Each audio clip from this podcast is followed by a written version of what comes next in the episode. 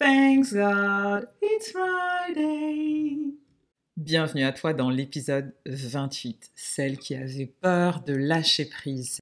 Aujourd'hui, on se retrouve pour un épisode coup de boost. Et peut-être que tu es en train de te demander, non mais attends, moi j'ai déjà entendu pas mal de vidéos, de podcasts sur le lâcher prise, sur cette peur du vide, là, le fait d'être tout le temps en action, etc. Non, aujourd'hui il s'agit d'un épisode un peu différent. Déjà parce qu'il va te mettre un coup de pied aux fesses et qu'il va te pousser à réfléchir. Bon, tu vas me dire, ça c'est comme d'habitude, mais en même temps, j'avais envie de te partager une expérience humaine formidable que j'ai vécue.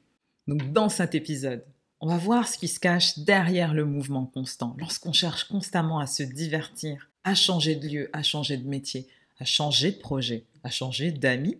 Est-ce qu'on a peur d'être face à nous-mêmes? Toutes ces diversions sont peut-être des subterfuges, car en réalité, on ne peut pas se fuir. On ne peut pas s'échapper de soi-même.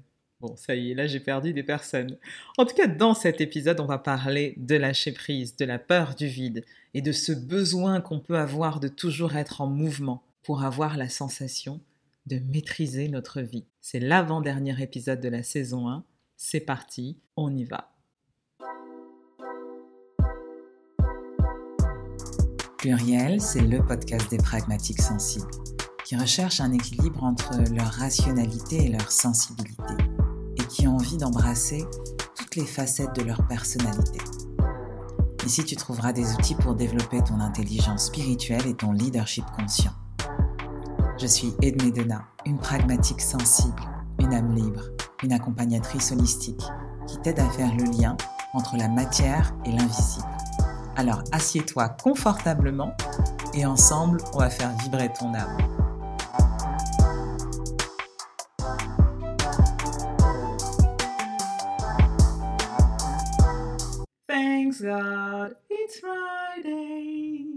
C'est l'histoire d'un disciple et d'un maître. Chaque jour, le disciple vient prendre les enseignements du maître, mais il a l'impression de ne pas avancer. Il a l'impression de tourner en rond, de faire toujours la même chose.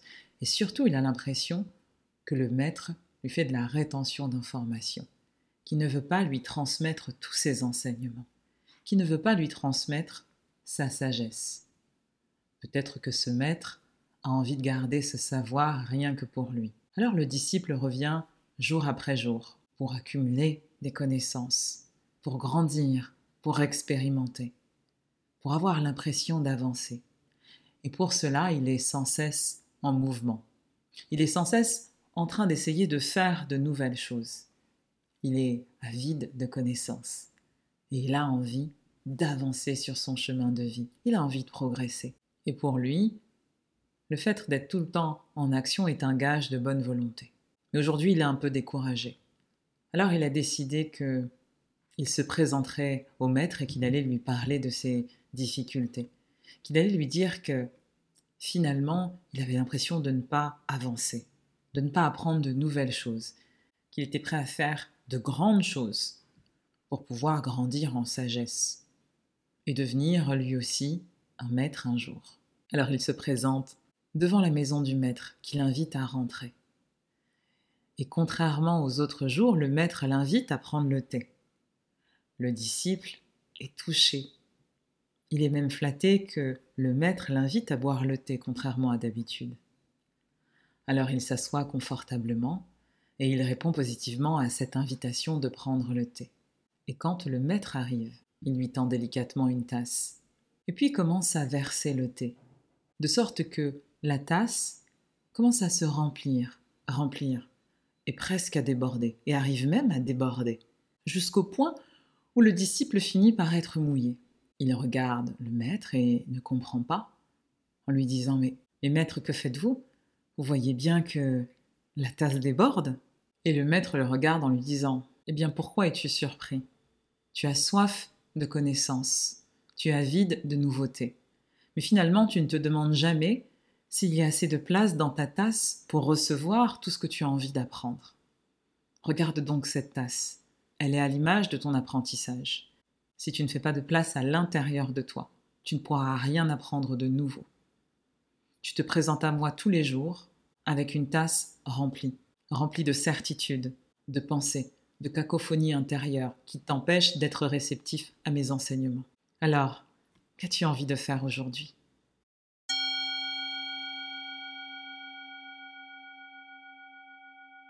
Ce conte est à l'image de nos pensées, de notre comportement dans la vie. Parfois, on est frustré de ne pas apprendre de nouvelles choses, on est frustré de ne pas avancer. On n'est pas heureux des résultats qu'on obtient et pourtant on ne fait absolument pas de place autour de nous, à l'intérieur de nous, pour réceptionner de nouvelles choses, pour accueillir des nouvelles choses dans notre vie. Étant consciente de cela, je me suis dit que j'allais participer à un atelier de philosophie pratique sur le lâcher-prise. Et dans cette expérience, la semaine dernière, j'ai décidé d'embarquer mon chéri. Il était assez partant, donc euh, on arrive dans cet espace rempli de philosophes et de personnes prêtes justement à lâcher prise, à expérimenter ce thème dont nous sommes tellement nombreux à avoir besoin. Et j'ai trouvé que c'était intéressant d'avoir un atelier pratique. Parce que être dans son mental, dans sa tête, euh, et même dans les théories philosophiques, c'est intéressant. Bon, ça fait du bien au cerveau, mais en même temps, des fois, on a besoin d'expérimenter les choses. Et vous savez, ça, c'est une de mes approches. C'est exactement ce que je prône dans toutes mes vidéos, dans mon podcast, dans mon programme âme de leader. L'expérimentation, c'est la vie. C'est quand on ressent des émotions, quand on expérimente les choses, qu'on est complètement dans le vivant, dans ce qu'on est venu faire ici sur Terre. Expérimenter. Alors expérimentons, j'arrive dans cet espace où tout le monde est venu travailler le lâcher-prise. Déjà, j'ai trouvé que c'était intéressant parce que quand on arrive en groupe, on doit tout de suite se séparer et aller à des tables différentes. Donc je trouve ça assez intéressant parce que ça nous met tout de suite dans le bain. Toutes les personnes normalement qui sont dans les tablés ne se connaissent pas et on ne sait absolument pas ce qu'on va faire. On ne connaît que le thème de la conférence et de la soirée.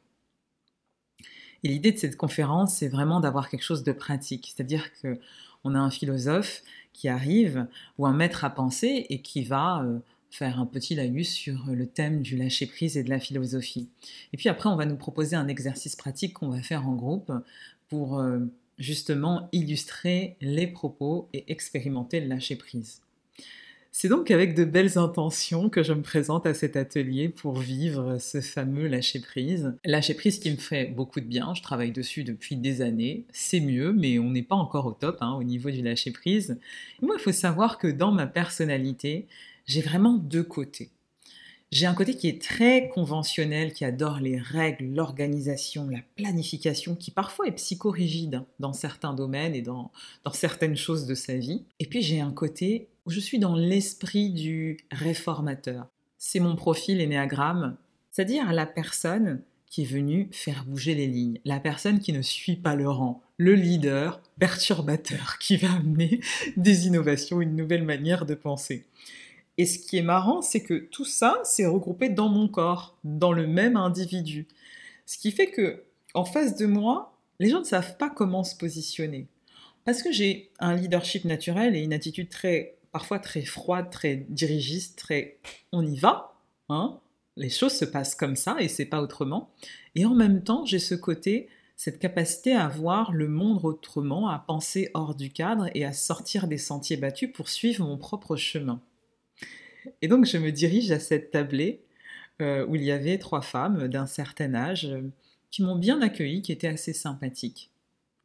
Et puis je vois qu'il y a une femme qui commence à arriver, qui est une sorte de médiateur, euh, qui est une sorte de facilitateur pour l'atelier, et qui commence à dire euh, à une femme qui est à notre table, vous n'êtes pas assise dans le bon sens, euh, la personne va commencer la conférence, vous devez vous mettre dans l'autre sens. Donc je me retourne vers cette femme, même si ce n'était pas à moi qu'elle s'adressait, en lui lançant une boutade, en lui disant est-ce qu'on n'est pas venu travailler le lâcher-prise? Est-ce vraiment important de savoir si la chaise est bien positionnée?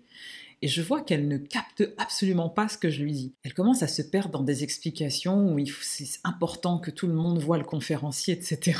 je me dis, bon, ok. Déjà, ça, ça aurait dû me mettre la puce à l'oreille. Donc finalement, on a une petite introduction qui nous parle de philosophie, de lâcher prise, que tout le monde en a besoin, avec des anecdotes assez marrantes et avec le conte que je viens de vous raconter.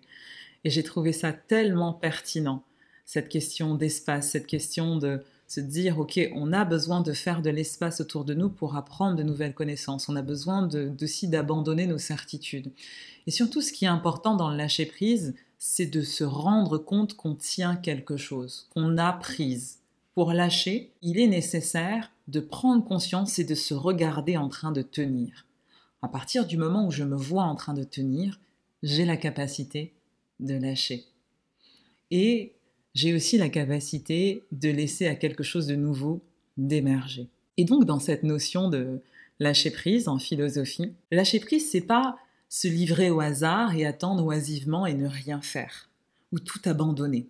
Voilà, devenir un peu indifférent, perdre tout engagement. Au contraire, le lâcher prise c'est prendre acte des choses qui dépendent de nous et de celles qui ne dépendent pas de nous. Si ça ne dépend pas de moi, je ne m'accroche pas. J'arrête de m'accrocher à un résultat alors que les choses ne dépendent pas de moi. En revanche, ce qui dépend de moi, je le fais.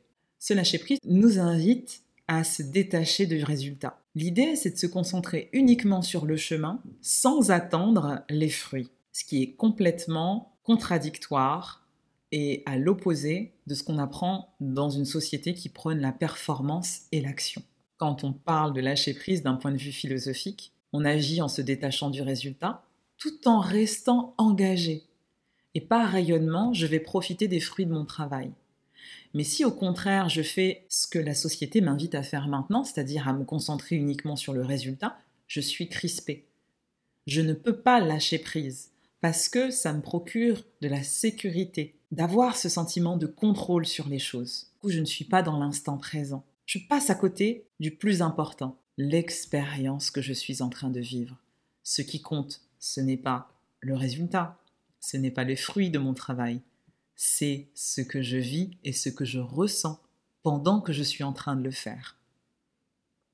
Et tout ce que ça va m'enseigner sur moi-même, sur mon chemin de vie, par rapport à, aux gens qui m'entourent. Donc l'introduction de cet atelier, on nous met directement l'enjeu. Détachez-vous du résultat. Il ne s'agit pas de ça. Il s'agit du chemin, de ce que vous allez vivre en chemin, de rester authentique à qui vous êtes.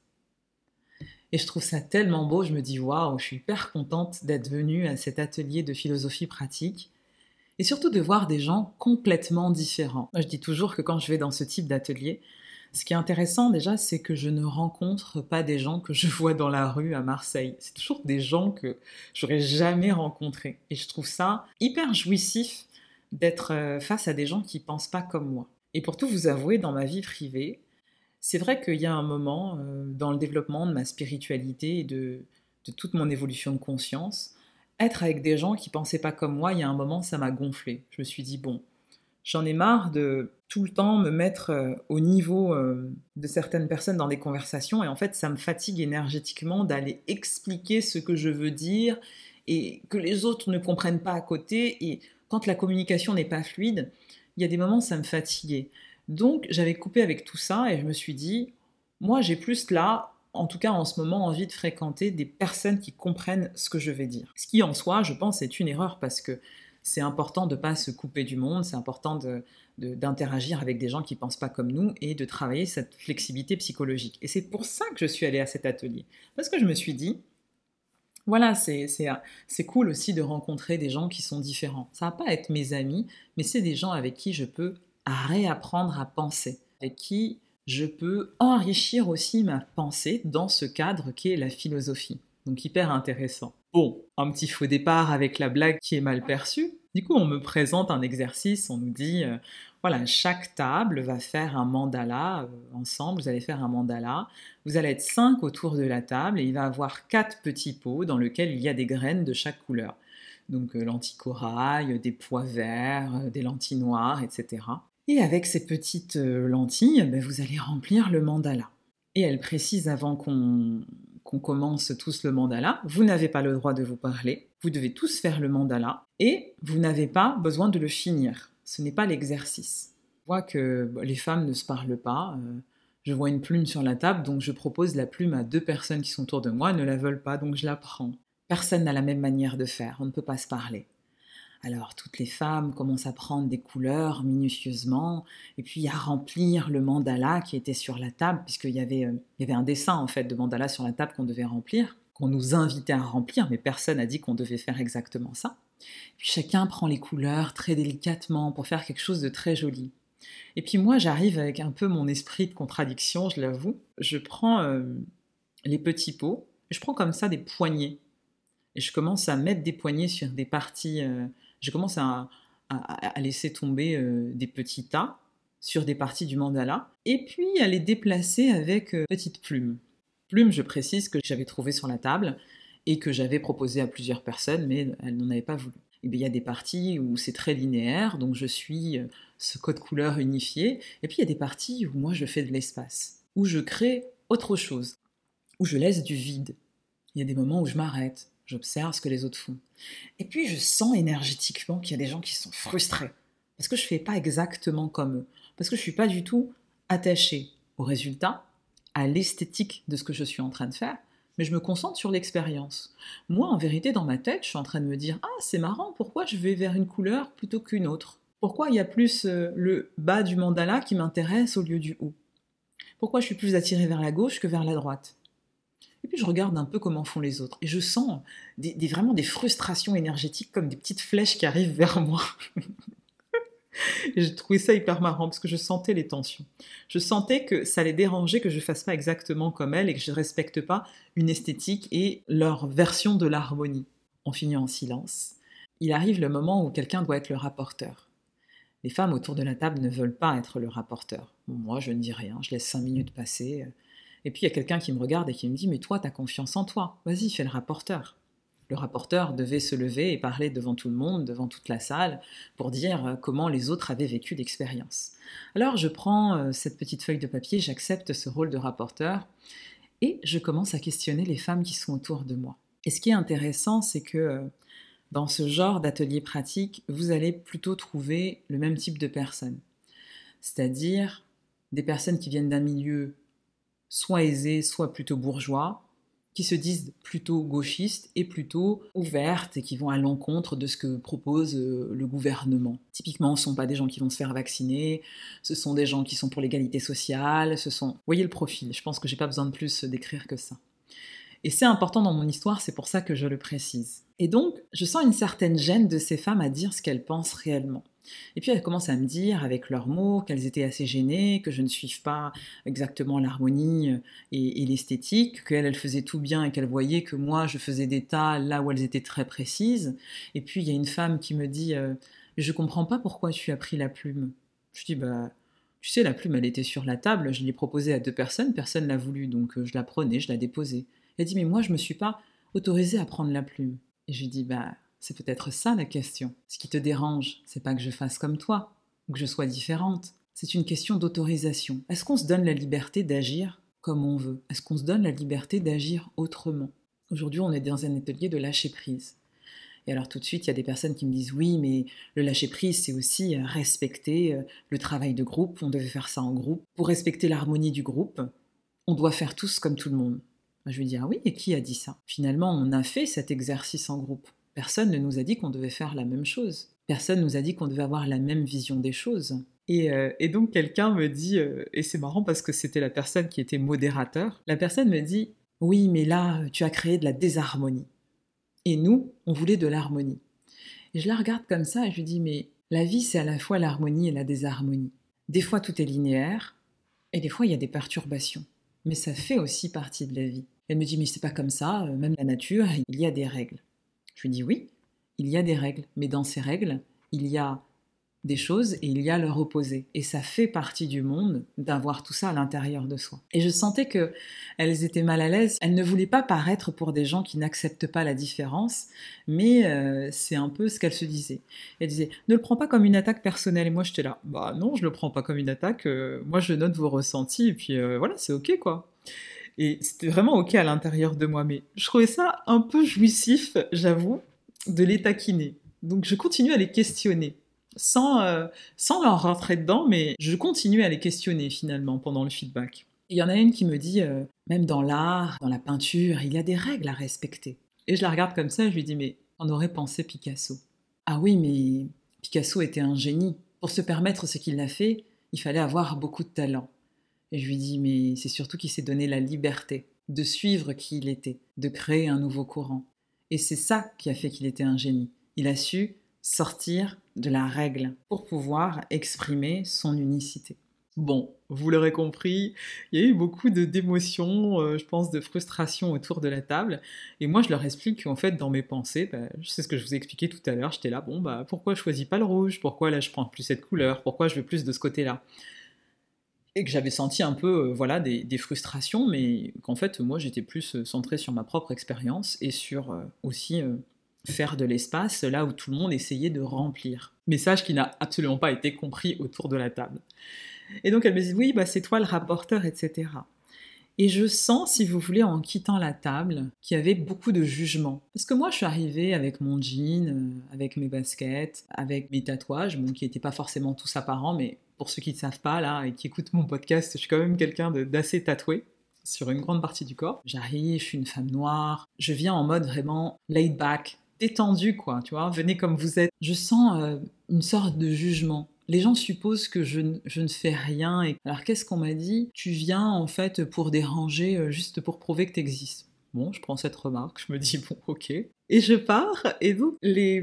je suis une des dernières à passer, à faire ce débrief devant tout le monde. Pour bien vous figurer la scène, moi j'étais dans les premières tables, il y avait euh, personne qui encadrait l'atelier euh, face, à, face à la scène, face à, toutes ces tables qui étaient là. À chaque fois qu'un rapporteur passait, il se levait, il se mettait face à l'audience et il parlait avec un micro. Et donc c'est mon tour. Et donc déjà je regarde la personne qui me passe le micro, je fais non non j'ai pas besoin de micro, je parle assez fort. On reproche tout le temps de parler fort, donc euh, je pense que ça ira, les gens dans le fond vont m'entendre. Et là il y a eu un énorme contraste entre les rapporteurs qui sont passés avant et après moi tout le monde a rapporté cette chose de manière très mentale, très linéaire, très je, liste en fait ce qu'on s'est dit dans le groupe. Moi, je suis arrivée, j'ai fait quelque chose de théâtral. J'ai parlé d'émotion. Voilà, j'ai parlé avec entrain, avec engagement. Et finalement, tout le monde a commencé à me regarder dans la salle, à m'écouter. Tout le monde a commencé à se dire mais, mais c'est qui cette femme qui prend la parole? C'est qui cette femme qui captive l'audience? Et je me rassois. Alors finalement, je finis cette présentation, et là, c'est pas un moment d'humilité. Hein. Je connais mes compétences, je sais que j'ai l'art de la rhétorique, je sais que la prise de parole en public, c'est une de mes forces, et je vois ces femmes qui changent de regard sur moi, qui me disent mais, mais, mais tu fais quoi comme métier? Parce que jusque-là, elles ne m'avaient pas questionné sur, euh, sur qui j'étais, sur ce que je venais faire ici. Moi, je leur avais posé beaucoup de questions. Et à aucun moment, elles ne m'ont posé des questions. Elles ne se sont pas intéressées, elles ont supposé que je ne faisais rien. Et donc, avec les yeux écarquillés, elle commence à me demander euh, Mais est-ce que tu es prof? Tu t'exprimes tellement bien, c'est tellement poétique la manière dont tu as retranscrit euh, nos échanges. Mais bravo pour cette présentation, c'était super. Et cet effet, il a été accentué par d'autres personnes avec qui je n'avais absolument pas parlé, euh, qui sont venues me voir, dont euh, les profs de l'école qui sont venus me dire Waouh, super, ta présentation, c'est génial. J'ai adoré la manière dont tu l'as présentée. Est-ce que tu fais du théâtre? Mais qu'est-ce que tu fais dans la vie? Et ce qui est intéressant, c'est que dans la vie, on peut tellement être plein de certitudes et de jugements par rapport aux gens qui sont autour de nous qu'on reste crispé. Cette crispation, ça crée une tasse pleine.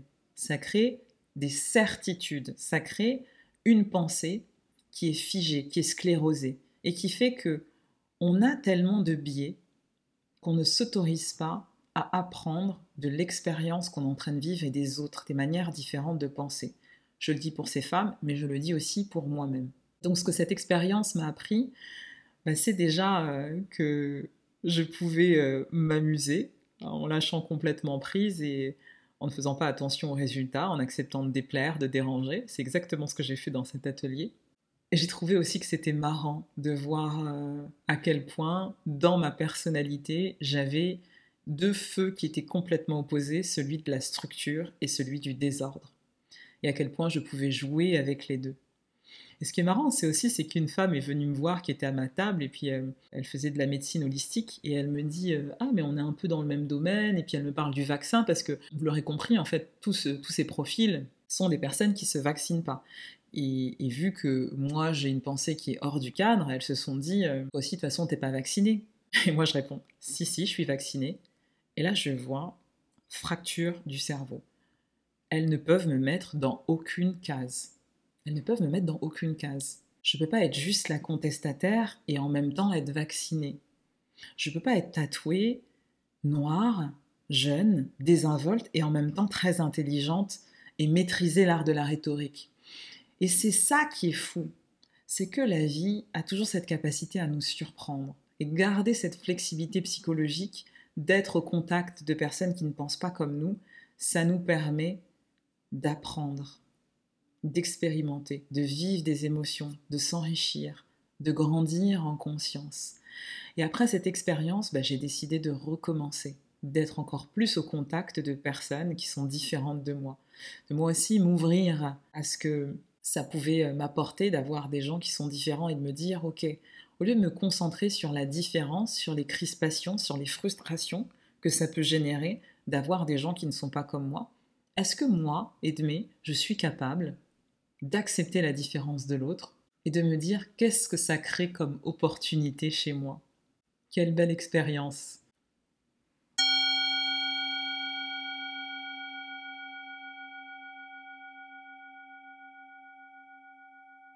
Si vous avez envie de lâcher prise et de travailler sur ce thème, ce qui est important, c'est de prendre conscience que le surcontrôle, c'est une zone d'impuissance. J'en ai déjà parlé. Quand je cherche à tout maîtriser, c'est pas que je suis performant, c'est pas que je suis puissant, c'est que je suis dans ma zone d'impuissance. La personne qui est dans sa toute puissance, qui est dans son leadership vertueux, parce que là je parle du côté lumineux, n'a pas besoin de tout contrôler, car elle a conscience en ses capacités, elle a confiance en elle. Elle a confiance en Dieu, elle a confiance en la vie, et elle sait que, quoi qu'il se passe, quoi qu'il arrive, tout sera juste, et elle aura les capacités de faire face à ce qui vient. Quand je souhaite lâcher prise, je dois d'abord prendre conscience de est-ce que je suis dans ma zone de puissance ou d'impuissance. La première étape, c'est de me rendre compte que j'ai une prise, que je suis attaché à quelque chose, que je suis attaché au résultat, que je suis attaché au besoin de maîtrise qui va me rassurer. Et c'est à moi d'aller questionner ça. Pourquoi j'ai besoin d'être rassuré Pourquoi j'ai besoin de maîtriser les choses? Pourquoi j'ai besoin de tout contrôler? Qu'est-ce que ça m'apporte?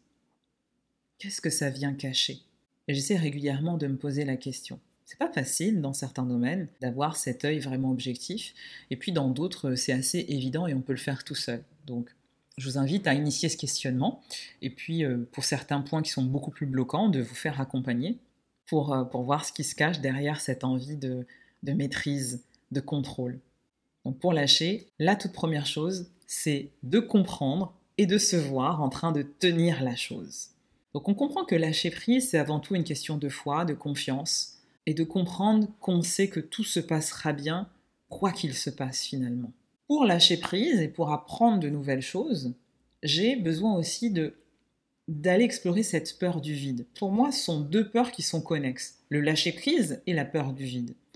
Parce que parfois, je peux avoir un besoin constant de m'occuper, d'être en mouvement, de faire des choses, d'être dans l'action, d'être dans la performance et d'être vraiment constamment dans ce truc de il faut que j'agisse pour que quelque chose se passe, il faut que j'agisse pour contrôler les choses. Parce qu'il y a une partie de moi qui n'est pas rassurée. Si je ne fais rien, je ne contrôle pas ce qui arrive. Si je ne fais rien, je peux être face à moi-même. Je peux être face à mes angoisses. Donc qu'est-ce que je fais? Ben, Je vais avoir l'impression d'être heureux si j'accumule les choses si j'accumule les connaissances, si j'accumule les formations, si j'accumule les biens, si j'accumule l'argent. Et donc, en retour à la case départ, c'est important d'aller questionner tout ça. Cette peur de ne pas laisser de l'espace à quelque chose qu'on ne connaît pas. Et vous voyez pourquoi c'est connecté au lâcher-prise. Parce que si je fais de l'espace, si j'arrête d'agir, je crée un espace de nouveauté, de créativité, un vide créateur. Et dans ce vide créateur, quelque chose peut se glisser, et je ne sais pas ce qui va se glisser. Ça peut être quelque chose de l'ordre d'une expérience agréable, et parfois désagréable. Et comme inconsciemment je peux avoir peur de cette expérience désagréable, je ne vais pas laisser de place au vide. Donc je vais combler mon emploi du temps, je vais agir au lieu d'attendre, alors que parfois j'ai besoin d'être en réception, pour être créatif, pour prendre de la hauteur, pour prendre de bonnes décisions, pour me rendre compte de certaines choses. Comment ça résonne pour vous? J'avais envie de vous apporter ça dans cet espace. j'ai pas de réponse toute faite à vous donner sur le lâcher prise. J'avais envie de vous partager mon expérience là sur cette dernière semaine parce que je pense que c'est que par l'expérience qu'on peut justement avancer sur ce thème du lâcher prise. Moi, j'ai longtemps été une contrôle fric et ce que je peux vous dire, c'est que c'est à partir du moment où j'ai commencé à lâcher euh, toutes mes certitudes, mon besoin de contrôle, de maîtrise sur l'argent, sur comment les gens me voient, quelle activité je veux développer, qui je suis en tant que mère, qui je suis dans ma famille, quand j'ai commencé à casser comme ça tous les codes, ok, maintenant je m'en bats, je suis moi-même. J'ai dit ça parce que c'est ce que je me suis dit dans la tête, je lâche tout, je m'en bats. Et c'est important des fois, rien que d'utiliser cette expression, c'est une illustration du lâcher prise. Que vous le preniez mal ou pas, ce n'est pas mon problème. C'est mon podcast. Vous voyez ce que je veux dire? C'est ça aussi le lâcher prise. C'est se détacher de ce que vous allez comprendre, de ce que vous allez pouvoir juger, de ce que du résultat que ça va avoir. Moi, je suis là pour déposer ici des informations dans un espace. Je me concentre sur ma transmission. Je me concentre sur ma mission et pas sur le résultat. Le résultat ne dépend pas de moi finalement. Ma responsabilité, c'est ma vibration, la vibration de mon message. Comment vous allez le percevoir et comment vous allez le recevoir, ce n'est pas mon affaire. C'est ça aussi le lâcher prise. Et j'ai envie de terminer cet épisode tout simplement avec ça. Thanks God, it's Friday. À partir de la semaine prochaine, après le dernier épisode de la saison 1, je vais beaucoup moins être présente euh, sur le podcast. Je vais prendre une pause de deux mois pour continuer à déployer ma vision et à transmettre d'une autre manière. Donc je serai beaucoup plus présente pour la communauté âme de leader dans les cercles d'élévation, mais aussi euh, par d'autres biais, par des vidéos, par euh, plein d'autres choses à venir. Si tu as envie de rejoindre les cercles d'élévation, qui sont des cercles que je vais ouvrir en ligne à partir du 27 novembre, tu es le bienvenu. Profite de l'offre anniversaire du podcast, une offre à moins 50%, si tu as envie de rejoindre les cercles d'élévation réservés à la communauté âme de leader. Avec cette adhésion, tu auras accès non seulement au programme en ligne, à toutes les updates mensuelles, mais aussi au cercle d'élévation où tu vas pouvoir échanger avec moi sur un thème particulier et vivre des expériences hypnotiques et énergétiques. Donc si le cœur t'en dit, clique sur le lien que tu trouveras en bas du podcast et rejoins la communauté âme de leader. J'espère que cet épisode vous a plu. Likez, partagez, envoyez-le à quelqu'un qui a envie de travailler sur ce thème du lâcher prise.